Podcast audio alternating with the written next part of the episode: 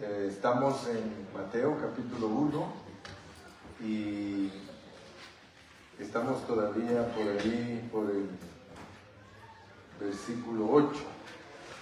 Todavía nos falta hablar de Joram. Dice que Salomón, dice en el 7, Salomón engendró a Roboam, Roboam a Abías, Abías a Asa, Asa engendró a Josafat, Josafat a Joram. Y nosotros le pedimos a Dios que nos ayude para entender bien quién era Joram de Judá. Estamos con los reyes de Judá, los reyes del sur.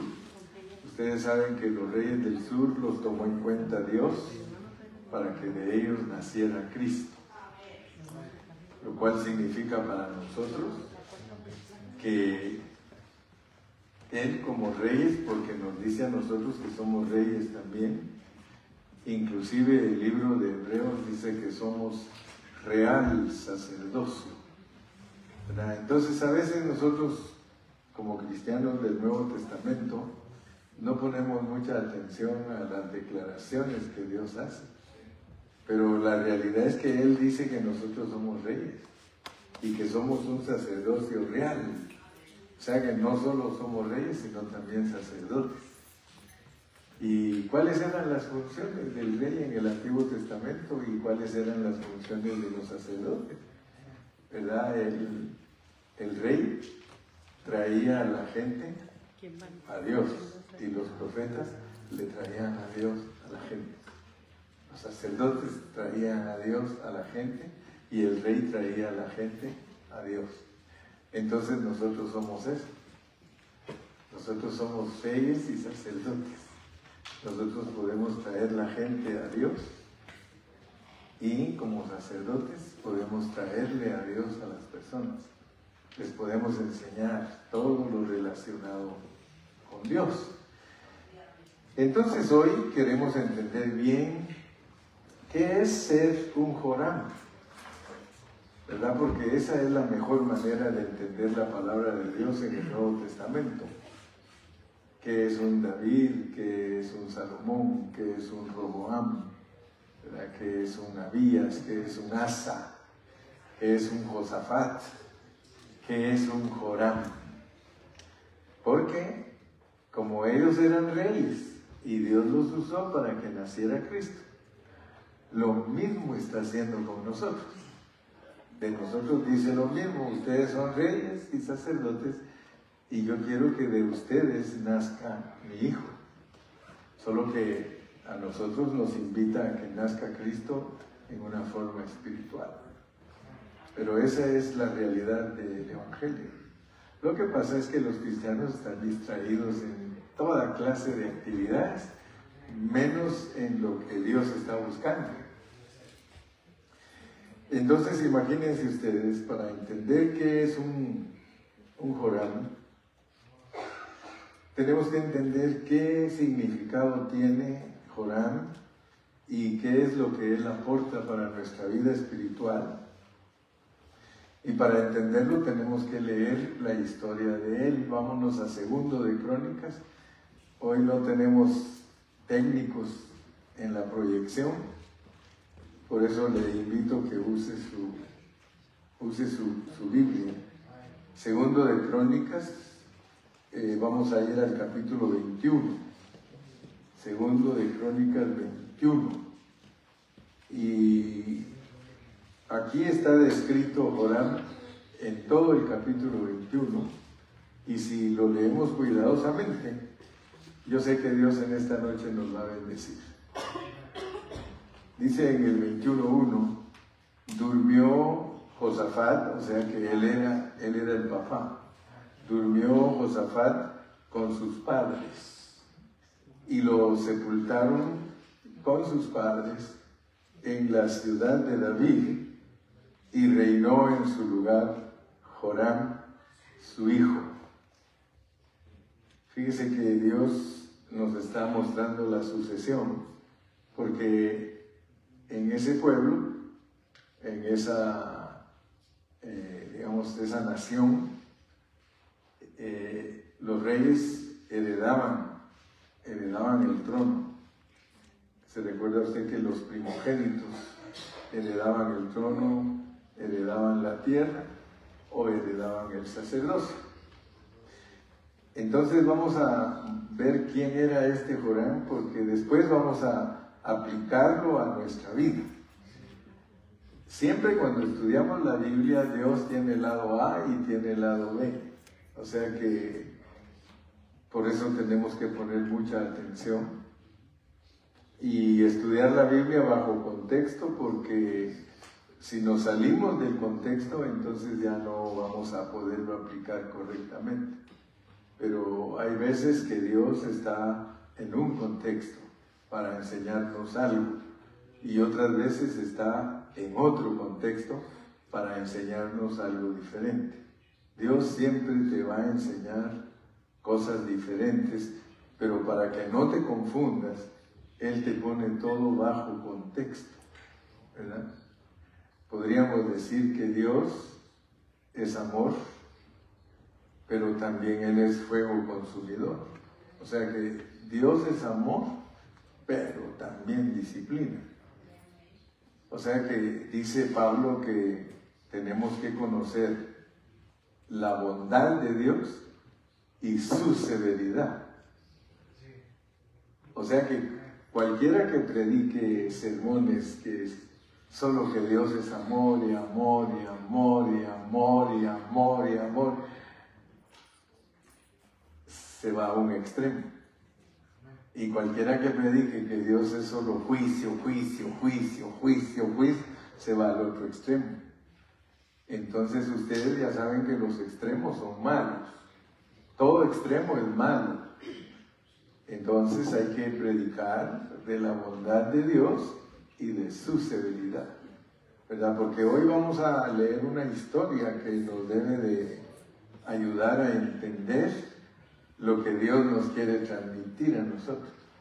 Fíjense cómo era Jorán, tenía familia, miren cómo dice el versículo 2, quien tuvo por hermanos quien tuvo por hermanos a los hijos de Josafat.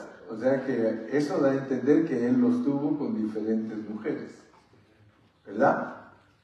Porque dice quien tuvo por hermanos hijos de Josafat, a Azarías, Jehiel, Zacarías, Azarías, Micael y Cefatías. Todos estos fueron hijos de Josafat, rey de Judá. Entonces, lo primero que tenemos que ver al entrar a leer esta historia es que era una familia numerosa. Eh, yo no sé cuántos hermanos tienes tú. Algunos de, aquí a veces me dicen, hermano, nosotros fuimos 15. ¿verdad? Los mexicanos se distinguen que son familias bien numerosas. 14, 18 hermanos, dice. Sí. Y hasta chistes sacan, ¿verdad? Que no había televisión, que no sé qué. Bueno, el asunto es que Dios, para ayudarnos a entender a Joram, nos introduce con una familia numerosa. Y luego dice, y su padre les había dado muchos regalos, fíjense, de oro, de plata y cosas preciosas, y ciudades fortificadas en Judá, pero había dado el reino a Jorán porque él era el primogénito. ¿Se recuerdan ustedes que hemos hablado bastante de lo que es un primogénito en el pueblo de Israel? Ahora, noten que esta familia era numerosa y el papá era muy gamonal, era muy muy generoso, les daba regalos a sus hijos. Pues en ese tiempo no había Ferraris, ¿verdad? Sino aquí diría, y le dio un Ferrari a fulano y, un Corvette a este otro. Pero yo estoy seguro que sí les dio carros con caballos muy buenos. Porque aquí dice que les dio muchos regalos, ¿no? oro y plata, y aparte de eso, le dio ciudades Solo imagínense ustedes cómo se regían esas culturas de que los reyes eran dueños de todo. O sea que un rey cuando Dios lo ponía, él era el dueño de todo. Por eso es que tenemos ahora presidentes que se creen dueños de todo, ¿verdad? Pero en ese entonces eran hombres que tenían que regirse por la ley de Moisés. Pero entonces tenemos aquí el asunto del derecho de nacimiento. Y dice que, que les dio de todo. Eh, hoy día, ¿verdad? Eh, los, los hijos siempre están esperando que se mueran los papás para ver qué les van a dejar. Este, hoy día muchos eh, le echan ojo a la casa que tiene el papá y la mamá y dice, cuando ellos se mueran, esa casa es de nosotros. Y lo que sucede es que cuando se mueren, esos se quedan peleando. Y hasta sacan bonitas cosas ahí en el Facebook donde dice que, que la gente que, está esperando que sus padres se mueran para que les dejen algo, dice, son insensatos porque dice, comenzando primero que tú no hiciste nada por lo que estás esperando, ¿cómo es eso? Que quieres que te den algo que nunca te costó, que nunca te esforzaste para tenerlo, sino que es la vida de los padres trabajando fuerte la que produjo todo eso. ¿Verdad? Y se quedan peleando ahí el uno con el otro. Y entonces a veces ahí hasta los aconsejan, dicen, ustedes papás, dice, no vayan a dejar a sus hijos peleando, mejor ahora que están en vida, dice, si ustedes ya están solitos, vendan esa casa grande y váyanse a una chiquita y vayan a conocer Europa, vayan a conocer todos los Estados Unidos, porque la mayoría de... ¿Dónde va? Aquel dijo amén. No, es que la realidad es esa, hermano. La realidad es que muchos se matan. Mire, yo prefiero ayudar a mis hijos estando en vida. Yo estoy en vida y ahora les doy todo lo que puedo. Todo lo que puedo. Y como tengo un hijo que él siempre me dice, papá, mire, yo no quiero esperar hasta que usted se muera si me quiere dar algo. Démelo ahorita, que lo necesito. Y es cierto. Y yo he aprendido a disfrutar un poco lo que Dios me da y les regalo a ellos, a mis nietos y pero el asunto es ese, que este rey aquí nos quiere enseñar a nosotros cosas que nosotros debemos de aprender, porque si ustedes leen Romanos 15.4, dice que todas estas cosas las escribieron ahí para enseñarnos a nosotros, para enseñarnos. Y fíjese lo que dice el versículo 4. Fue elevado pues Joram al reino de su padre y luego que se hizo fuerte, mató a espada todos sus hermanos. ¿Ya vieron les dije? ¿Ya vieron les dije? Hay muchos que se pelean, se pelean por las cosas. Y mire aquí, aquí está, mire, fue elevado pues Joram al reino de su padre y luego que se hizo fuerte, mató a espada a todos sus hermanos y también a algunos de los príncipes de Israel. Él tenía cinco hermanos que eran de diferentes mamás, pero eran sus hermanos. Fíjense que les dije que hay A y hay B. Si yo quisiera enseñarles a ustedes aquí un sermón bien bonito de cómo deben conducirse ustedes con sus hermanos, sale un mensaje, pero bien bonito y toca el alma. Pero ahí hay cosas más profundas porque está hablando de una familia, de, o sea, está hablando de la familia real, que es la iglesia. Y que todos tenemos hermanos que son de diferente trasfondo, porque las mujeres solo representan los pueblos. Una mujer es Michoacán, otra mujer es Jalisco, otra mujer es eh, Santa Ana, otra es Aguachapán. Y en los cristianos, nosotros venimos de todas esas mujeres. y, y somos hijos del mismo papá. Pero noten algo, porque aquí el Señor nos quiere enseñar que Joram, Joram es hijo de un papá que era bueno. Era bueno, Josafat. ¿Se recuerdan que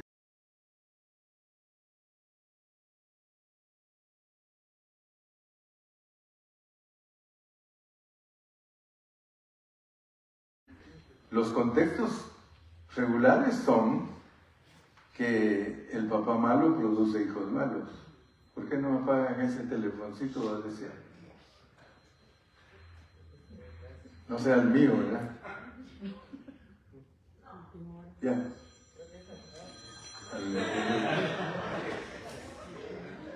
No, era, era, el, era el hermano Montalvo. Bueno, ya vieron que sí sirve el teléfono, ya nos dijo que todo está bien. Le digo, a ese del suyo, ¿qué? No es el mío. Bueno, como aquí somos felices hasta con los comerciales, volvamos a nuestra lección. Volvamos a lo que nos está ocupando ahorita.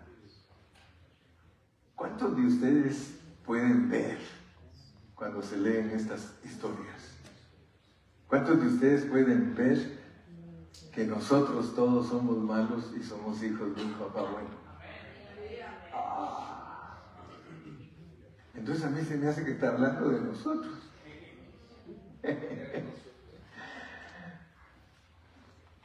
Una vez me recuerdo que me dijo una hermana, hermano Carrillo, yo tengo cinco hijos y los cinco son mal portados.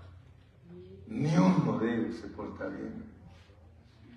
Y yo estoy cansada de que mis hijos sean tan malos. Y yo le digo, hermana, no se preocupe, el que más hijos malos tiene es Dios. Usted es una de ellas, le digo. ¿Verdad? Porque a veces uno, uno tiene ojos para ver otras cosas, pero no mira la realidad. Ya saben, pues, que si sus hijos se portan mal, no se den por vencidos porque Dios no se ha dado por vencido ni con usted ni conmigo. Yo, le, yo cuando, cuando voy a predicar, yo le digo, Dios mío, por favor, suavízales el corazón a mis hermanos. Porque aquí vengo a, predicarles y ellos son cara dura. Sí, así nos pone la Biblia, dice que somos cara dura, hermano. A nosotros nos ofende cuando nos dicen la verdad. Debe, sí, sí, nos ofende. Miren, aquí están las historias de que cuando un profeta le decía a un rey la verdad, lo mandaba a matar, hermano. Lo mandaba a meter, lo metía preso en la cárcel. ¿Se recuerdan, verdad, de esas historias? Entonces vamos a pedirle a Dios que no solamente veamos lo superficial de las historias. Porque sí salen buenas lecciones para aprender a tratar a nuestros hijos y para aprendernos a tratar entre nosotros, pero hay algo más profundo y eso es lo que yo toco. Yo siempre toco lo más profundo de la palabra. Cuando comenzó a reinar era de 32 años y reinó 8 años en Jerusalén, comparado con su papá él gobernó muy poquito. Su papá gobernó 25 años. Y yo me recuerdo cuando hablé de Asa, que reinó 41 años, yo les dije a ustedes, gobernar cuatro años, hermano, eso es fácil. Es más, si lo reeligen ocho años y ya de ahí desaparece, robó todo lo que tenía que robar, porque esos son los gobiernos de la tierra. Pero gobernar 41 años, gobernar 25 años. Ahora, este rey solo gobernó 8 años. Pero mire lo que dice el versículo 6. Y anduvo en el camino de los reyes de Israel, como hizo la casa de Acab porque tenía por mujer a la hija de Acab e hizo lo malo ante los ojos de Jehová. Usted se dio cuenta que otros reyes, dice, buscó a Dios, procuró esto, quitó los lugares altos, quitó las imágenes, agradó a Dios. Ahora, yo les pregunto a ustedes, ¿qué quieren ustedes que diga Dios cuando ustedes finalicen su carrera? ¿Quiere que digan, y, e hizo lo malo ante los ojos de Jehová? ¿O que diga, y toda la vida tuvo un corazón recto? Hablando en serio, ¿qué quiere usted? Entonces quiere decir que nosotros tenemos que ser diligentes, ¿verdad? Porque tenemos aquí a un hombre que mató a sus hermanos, pero a mí me gustaría más entender qué es matar a nuestros hermanos, ¿verdad? A mí me gustaría más entender eso que entender que me dieron regalos y que tenía derecho a la herencia. A pesar que todo esto también tiene significado espiritual, porque nosotros que tengamos herencia y que el papá nos dé todas esas riquezas y que hasta nos dé ciudades, hermanos, porque la Biblia dice claramente que a los reyes del Nuevo Testamento les va a dar 10 ciudades a algunos y 5 ciudades a otros. Por eso yo, yo siempre se acuerdan que les preguntaba, Tú eres de allá de Nayarit, ¿no es cierto? ¿Y qué tal que Dios te dijera, eh, Jorge, tú me caes bien y te voy a dar el berrinche? Pues ahí hay una aldea que se llama el berrinche. Te voy a dar el berrinche y te voy a dar eh, guayabitos y, no se te antoja alguna cosa más, también Vallarta, señor, el nuevo Vallarta. Pero imagínese usted lo que Dios le está ofreciendo. A ellos, los, e, esos reyes e, eran poderosísimos, eran dueños de las tierras, hermano, y les daban a sus hijos las tierras. ¿Qué significa eso, hermano? Significa que nosotros, los reyes del Nuevo Testamento, podemos heredar las ciudades. Así lo dice la Biblia. Dice que si nosotros somos vencedores y estamos en el reino, nos va a dar diez ciudades a algunos y cinco ciudades a otros. ¿Sí? Yo hasta, hago chiste y les digo, a mí, aunque me dé solo la aldea del tecolote. La cosa es que Dios nos va a poner a gobernar, hermano. Pero ya ahorita estamos en el reino.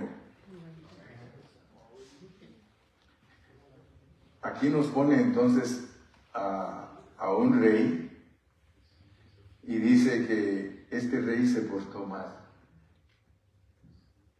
Este rey hasta hizo alianza con Acab, que es un rey impío. Acab se acuerda uno porque uno ha leído todas las historias de los reyes.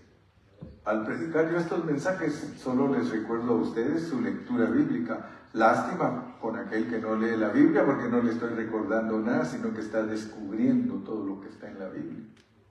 Pero cuando uno lee la Biblia, dice, ah, yo ya leí eso. Yo ya leí aquello. Fíjese que todos nosotros tenemos que leernos la Biblia completa.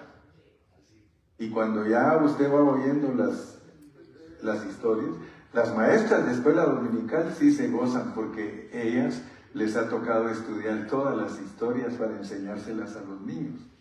Por eso vale la pena ser maestro de escuela dominical para los niños, porque usted aprende. ¿Sí? Entonces dice el versículo 7, mas Jehová no quiso destruir la casa de David a causa del pacto que había hecho con David.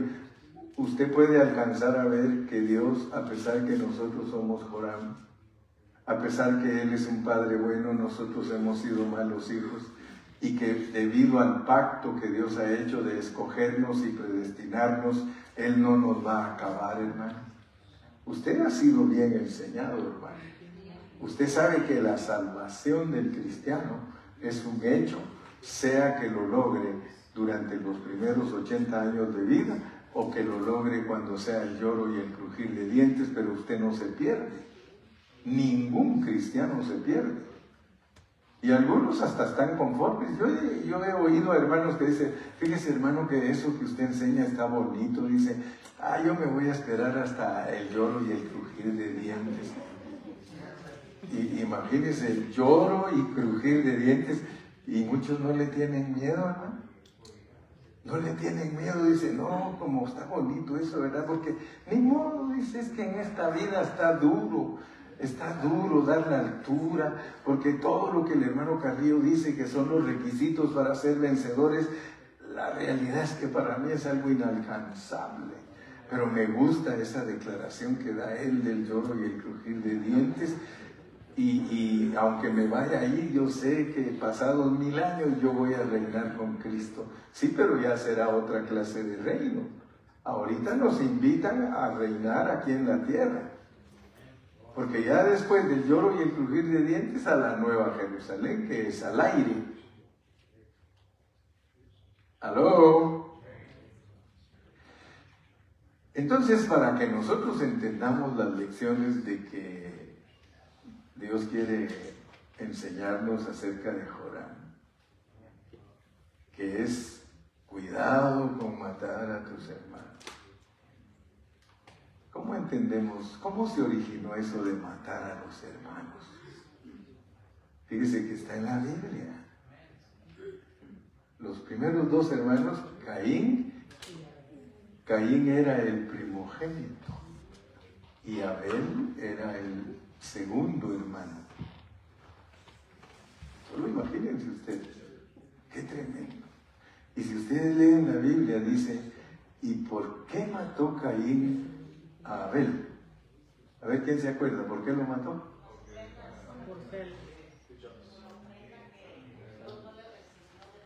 Pero dice, dice, dice así, dice, porque sus obras, porque sus obras eran buenas porque sus obras eran buenas.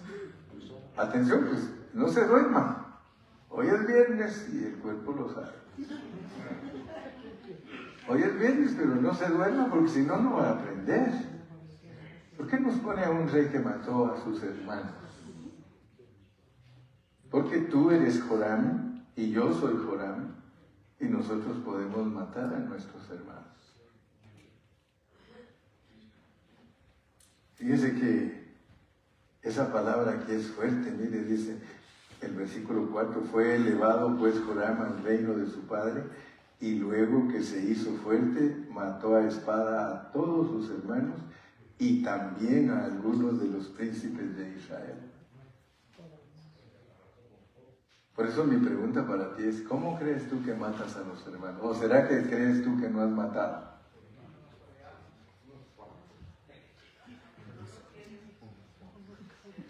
Pero fíjense que para nosotros es tan fácil hablar, pero tan, tan difícil vivir eso. Porque nosotros somos, pero muy asesinos. Muy asesinos. ¿Quién se puede imaginar que cuando un hermano es bueno, porque aquí, aquí lo dice, mire cómo dice el versículo 11,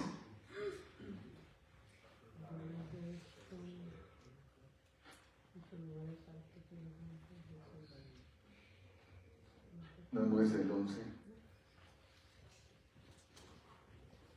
Era, es el 13. Dice, sino que has andado en el camino de los reyes de Israel y has hecho que fornicase Judá y los moradores de Jerusalén como fornicó la casa de Acab. Y además has dado muerte a tus hermanos, a la familia de tu padre. ¿Los qué?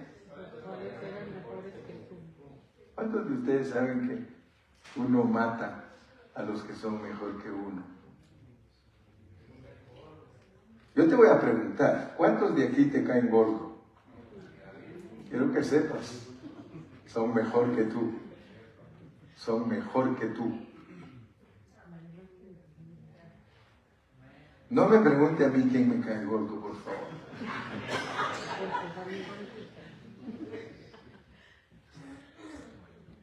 Uno lee la Biblia, hermano, pero uno no le pone atención. Todos los que te caen mal, los que tú crees que, están mal, son mejor que tú. Los mató. ¿Y por qué los mató? Porque buscaban a Dios. ¿Por qué mató Caín a Abel? Porque buscaba a Dios. Entonces para nosotros el matar a los hermanos tiene que ser bien discernido, hermano. Porque puede ser que estemos aquí por años y no discernamos cuántos hemos matado. ¡Aló!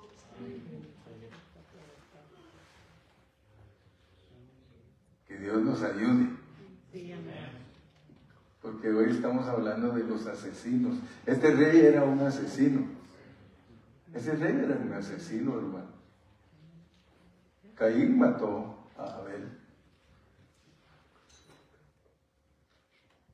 Y lo mató porque lo miraba que él buscaba a Dios.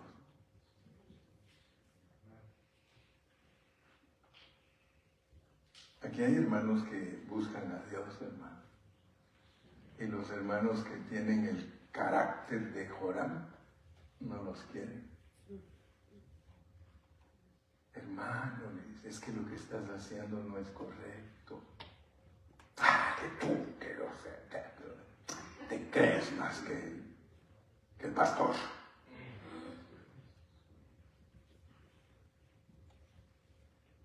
No me contestes, pero cuando sinceramente has oído que el hermano Carrillo te predica y te enojas con el hermano Carrillo. Asesino. Eres asesino. Porque cuando a uno no le gusta lo que le dice a otro hermano que le está corrigiendo, uno lo está matando. Porque él está hablando, y, mire qué bonito dice, has dado muerte a tus hermanos, a la familia de tu padre, los cuales eran mejores que tú mejores que tú. Porque para nosotros un hermano puede ser mundano, según nosotros, entre comillas. Y ese hermano que nosotros juzgamos en la congregación de mundano y que hasta decimos que se va a perder, no sabemos que es bien amoroso con los hermanos. Ni siquiera te pareces a él. Él es bien amoroso con los hermanos. No hay que estarle exigiendo que regale algo para los hermanos. Sí, aquí hay hermanos que, mire, hermano pastor, mire, use estos 500 dólares para las necesidades que usted vea en la iglesia. Ahí voy, pues. Gracias a Dios le doy que yo no me los robo, hermano. No tengo necesidad de robármelos. Si ese mismo hermano que me dice aquí hay 500 para la congregación dice, y estos 500 para usted. ¿Qué ganas me van a dar de robar? Si me está bendiciendo también a mí. Y esos hermanitos hacen el bien y usted ni los quiere. Asesino. Asesino. Sí, espiritualmente, pues claro, no, no saca la pistola, güey. Lo meten preso, ¿ah?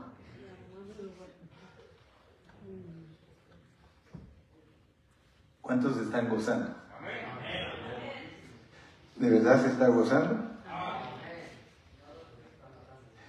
Dice que Jehová no lo quiso destruir, gracias a Dios, hermano, y eso, eso nos debe de alegrar, hermano, que aunque somos asesinos, Dios no nos quiere matar. Si por amor a David, ¿por qué crees que Dios no te quiere matar? Por amor a Cristo. Porque tú eres de Cristo, aunque eres asesino, eres de Cristo. Y por eso dice, no, no los voy a desaparecer, porque tengo un pacto. Hermano, Cristo hizo un pacto para que todo el que le eche mano a ese pacto se apropie. ¿Sí? Y fíjese lo que pasó. Verso 8. En los días de este se rebeló Edom contra el dominio de Judá y pusieron rey sobre sí. Entonces pasó Joram con sus príncipes y todos sus carros y se levantó de noche y derrotó a los edomitas que le habían sitiado y a todos los comandantes de sus carros. No obstante, Edom se libertó del dominio de Judá hasta hoy. También en el mismo tiempo Limna se libertó de su dominio por cuanto Joram había dejado a Jehová, el Dios de sus padres. Quiere decir, hermano, que aun cuando nosotros somos Joram, y a mi esposa le dio risa, le digo, porque nosotros estamos bien Joram, mi hija. No vayas a decir así, Sí, así lo voy a decir. Estamos bien Joram, hermano. Y no nos damos ni cuenta. Fíjese que cuando, cuando uno busca a Dios de corazón, aún siendo Joram, Dios tiene quietos a todos los enemigos. Todos los enemigos de uno están tranquilos, hermano. Pero ni bien uno se aparta de Dios y el Señor levanta a esos enemigos, hermano. Usted se va a dar cuenta aquí, como dice, miren el versículo 16, entonces Jehová despertó contra Joram. Quiere decir que los mantiene dormidos a los enemigos. ¿Quién despertó a los enemigos? Jehová. Jehová, ¿por qué? Porque lo dejaron de buscar. Mire, hermano, cuando usted deja de buscar a Dios, todo se le viene, hermano. Todo. Todo.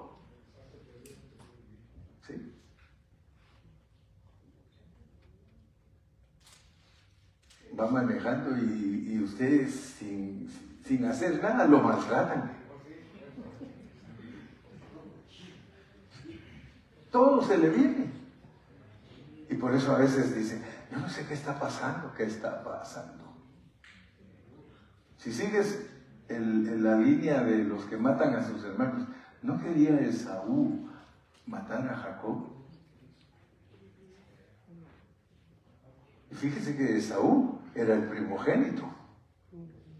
Entonces nosotros tenemos que entender que el primogénito siempre quiere matar al segundo. Pero Dios libró a Jacob y era tramposo. O sea que por eso Pablo dice, no hagamos males no digamos hagamos males para que nos vengan bienes, porque como a todos los que se portan mal los bendice Dios. Ah, pero espérese, espérese. Versículo 17. Y subieron contra Judá e invadieron la tierra y tomaron todos los bienes que hallaron en la casa del rey y a sus hijos y a sus mujeres y no le quedó más hijo, sino solamente Joacás, el menor de sus hijos. Después de todo esto, Jehová lo hirió con una enfermedad incurable en los intestinos. Hermano, yo me puse a buscar y digo, Dios mío, para nosotros los cristianos del Nuevo Testamento, ¿qué significa que estamos enfermos de nuestros intestinos, hermano? si la palabra de Dios revela que aquí están todos los sentimientos? En las entrañas, en las vísceras, busca vísceras, entrañas. Sí, googlean a todo lo que haría la papa pelada.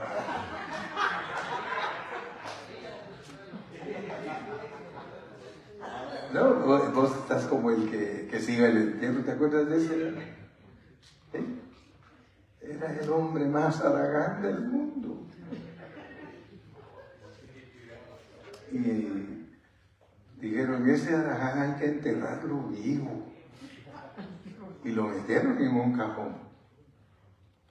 Y ahí lo llevan pues el cementerio. Y un amigo ahí apiadándose de él le toca la caja. Amigo, amigo, toma, aquí tengo un banano, le dice. Y pregunta ¿ah? el amigo, ¿está pelado? No, no, que siga el entierro. Ese es el colmo de la flojera, hermano.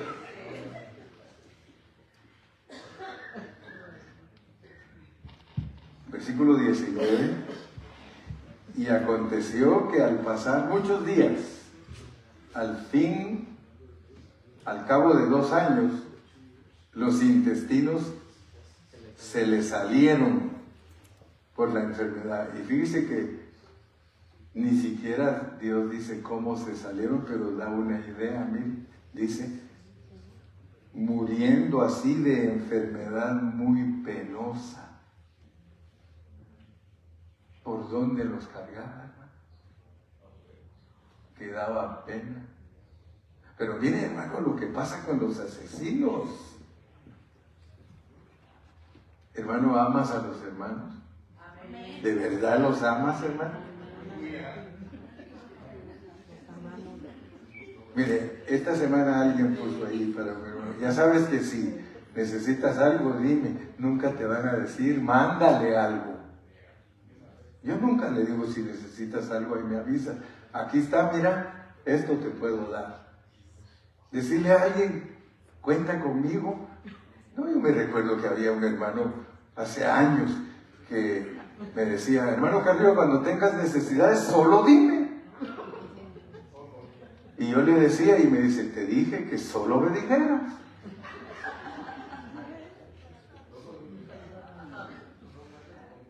Hermano, no hay un dicho que dice, quieres, es pariente de no te doy. ¿Sí o no? Entonces aprendamos, pues. Hey, toma, aquí está.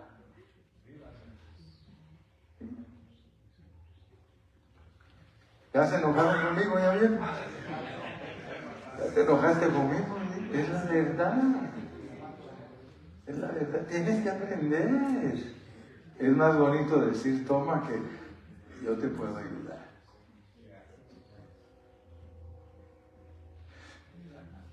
Que Dios nos ayude. Enfermedad penosa, hermano. Los intestinos de fuera, ¿será que se le salieron por la boca? ¿Será que se le salieron por el ver, dice Gil? ¿Será que se le reventó la hernia? Porque a algunos se les revienta la hernia. Y fíjense, hermano, que siguiendo los pasos, porque yo estudio la Biblia de esa manera, yo les conté a ustedes, les dije, yo estudio de acuerdo a la geomática, interpretar todas las figuras de la Biblia. ¿Cuántos se acuerdan? Geomática. Es una ciencia. Y esa es la que yo uso para enseñar la Biblia. Yo me puse a pensar, los intestinos. ¿A quién se, quién se reventó y se le salieron todos los intestinos? Judas. Entonces, ¿de qué quiere hablar Dios? De los traicioneros. No amar a los hermanos es ser traicioneros. ¿Por qué? Porque por un lado le sonríen a uno y por el otro le meten el puñal. Entonces las lecciones son fuertes, hermano. Las lecciones son fuertes. Y no me las estoy inventando yo porque algunos dicen, el hermano Carrillo todas se las sabe y las que no se sabe se las inventa. Así dicen algunos. Fíjese que murió de una enfermedad penosa y no encendieron fuego en su honor. Hermano, lo peor que le puede pasar a uno es que nadie lo recuerde, hermano como lo habían hecho con sus padres.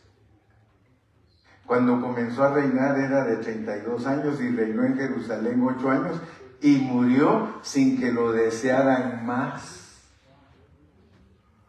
Me quiero morir así, hermano.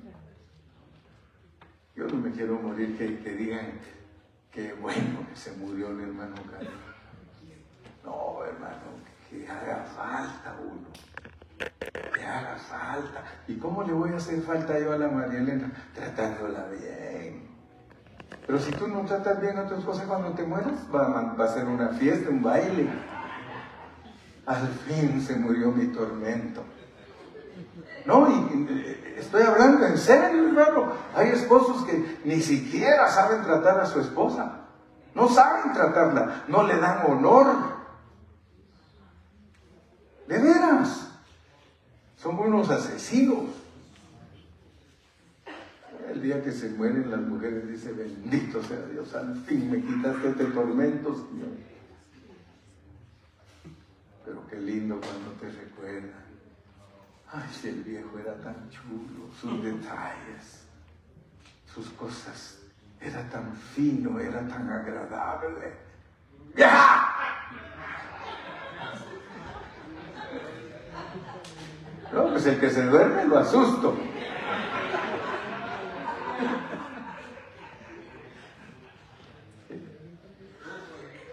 La pobre viejita preparándole la comida y todo. Esto no tiene ni sabor. Pues ándate al restaurante. Sí. Por lo menos debes tener cortesía, por lo menos debes de tener un amor genuino, hermano. ¿Cómo dijo?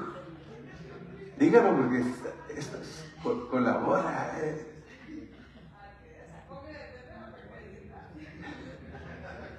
Se la tiene que comer y porque es gratis.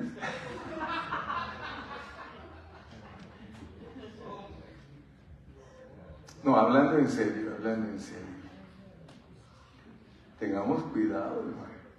Porque dice Pablo que todo eso fue escrito para nuestra instrucción. No voy a creer que Dios, ah, ahí les voy a poner un Joram para que aprendan. No, hermano.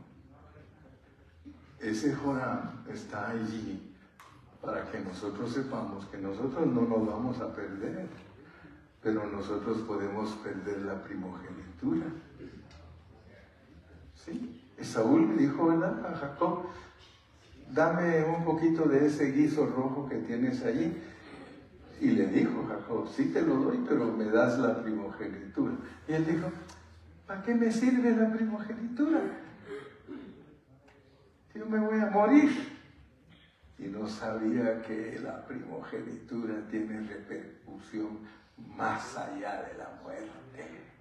Y por eso dice que cuando entendió lo que era la primogenitura, lloró amargamente para que se la devolviera. Y Dios ya no lo escuchó, dice. No lo escuchó. Lo cual significa, hermano, que las cosas de Dios son como Él las declara. Bueno, yo ya terminé, ya terminé con Joram y si Dios nos da vida, pues ya el domingo. El domingo vamos a hablar de, de Usías. Pero vean pues que cada rey tiene algo precioso para nuestra instrucción. ¿Cuántos se gozaron? Entonces el, el aspecto de Joram es no seas asesino. Hay hijos que son asesinos, matan a su mamá, matan a su papá por su comportamiento. O viceversa. Hay hijos que son mal educados, ellos no saben que son unos asesinos matando a sus padres. Son mal educados, sus papás se, esfuerzan por ellos, los tratan de ayudar y, y ellos tratan mal a sus papás. Bueno, gracias a Dios Padre, te damos gracias en esta noche porque por medio de Joram, tú nos exhortas y nos haces ver la realidad de nuestra salvación. Somos salvos eternamente por el pacto que has hecho con tus hijos. Pero aparte de eso, también nos has dado un libre albedrío para que nosotros escojamos. Y nos dices que escojamos la vida. Gracias Señor porque la vida eres tú mismo y en esta noche confesamos que queremos echarle mano a la vida eterna. Ayúdanos para no confiar en nuestras propias fuerzas, Ayúdanos para no ser indiferentes y que haya en nosotros un amor genuino por nuestros hermanos, para que no los vayamos a matar a espada y entender que ellos son mejores nosotros. Por eso tu palabra dice que ninguno de nosotros tenga un concepto más alto de sí mismo. Por eso tu palabra dice, saca, saca la viga de tu ojo para que puedas sacar la pajita que está en el ojo de tu hermano. Señor, a veces nosotros criticamos a nuestros hermanos sin saber sus luchas, sin saber sus pruebas, sin saber, Señor, que muchos de ellos están tratando por todos los medios de salir adelante. Ayúdanos a cumplir esa palabra que dice, ama a tu prójimo como a ti mismo. Señor, muchas gracias en esta noche y el pueblo de Dios dice, que Dios los bendiga y Dios los guarde.